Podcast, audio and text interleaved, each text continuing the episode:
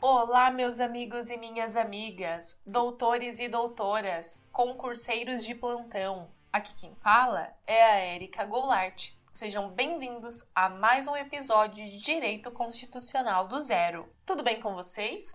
Eu espero que sim. Pessoal, por favor, curtam e compartilhem o nosso podcast. A colaboração de vocês é muito importante para que o nosso conteúdo seja entregue a mais pessoas. Também ativem as notificações para ficarem por dentro dos novos episódios. Para dúvidas e sugestões, estou disponível nas páginas do Instagram, arroba Constitucional do Zero e arroba Goulart. Amigos, no último episódio nós vimos o que é uma súmula vinculante. E no episódio de hoje veremos o que é uma lei delegada. A lei delegada é um ato normativo cuja produção advém do chefe do Poder Executivo, com base em expressa e específica autorização ou delegação por parte do Poder Legislativo.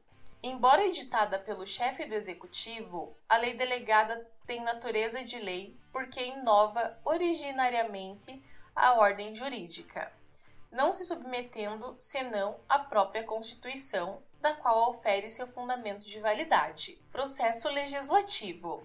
As leis delegadas, como visto, são editadas pelo Presidente da República. Para tanto, porém, cumpre a este solicitar ao Congresso Nacional a delegação, que está prevista no artigo 68 da Constituição Federal, que diz: as leis delegadas serão elaboradas pelo Presidente da República que deverá solicitar a delegação ao Congresso Nacional. Parágrafo 1. Não serão objeto de delegação os atos de competência exclusiva do Congresso Nacional, os de competência privativa da Câmara dos Deputados ou do Senado, a matéria reservada à lei complementar, nem a legislação sobre.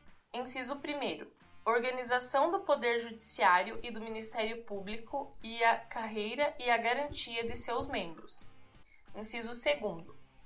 Nacionalidade, cidadania, direitos individuais, políticos e eleitorais. Inciso 3. Planos plurianuais, diretrizes orçamentárias e orçamentos. Parágrafo 2. A delegação ao Presidente da República terá a forma de resolução do Congresso Nacional que especificará seu conteúdo e os termos de seu exercício.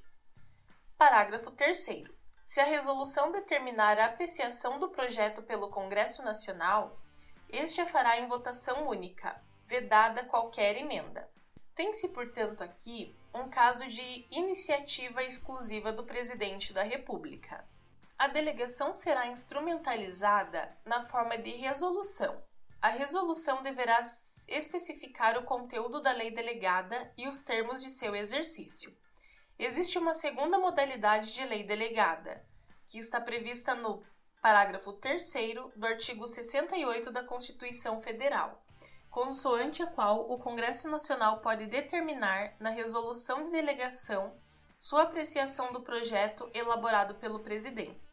Nessas circunstâncias, a apreciação do Congresso Nacional deverá ocorrer em sessão única de votação, vedada qualquer emenda. O controle da lei delegada submete-se ao controle de constitucionalidade por parte do Poder Judiciário. Contudo, por se tratar de delegação ao Congresso Nacional, foi atribuída a competência para sustá-la quando considerar exorbitante dos limites constantes de delegação. Amigos, por hoje é só. Eu espero que vocês tenham gostado. Um forte abraço!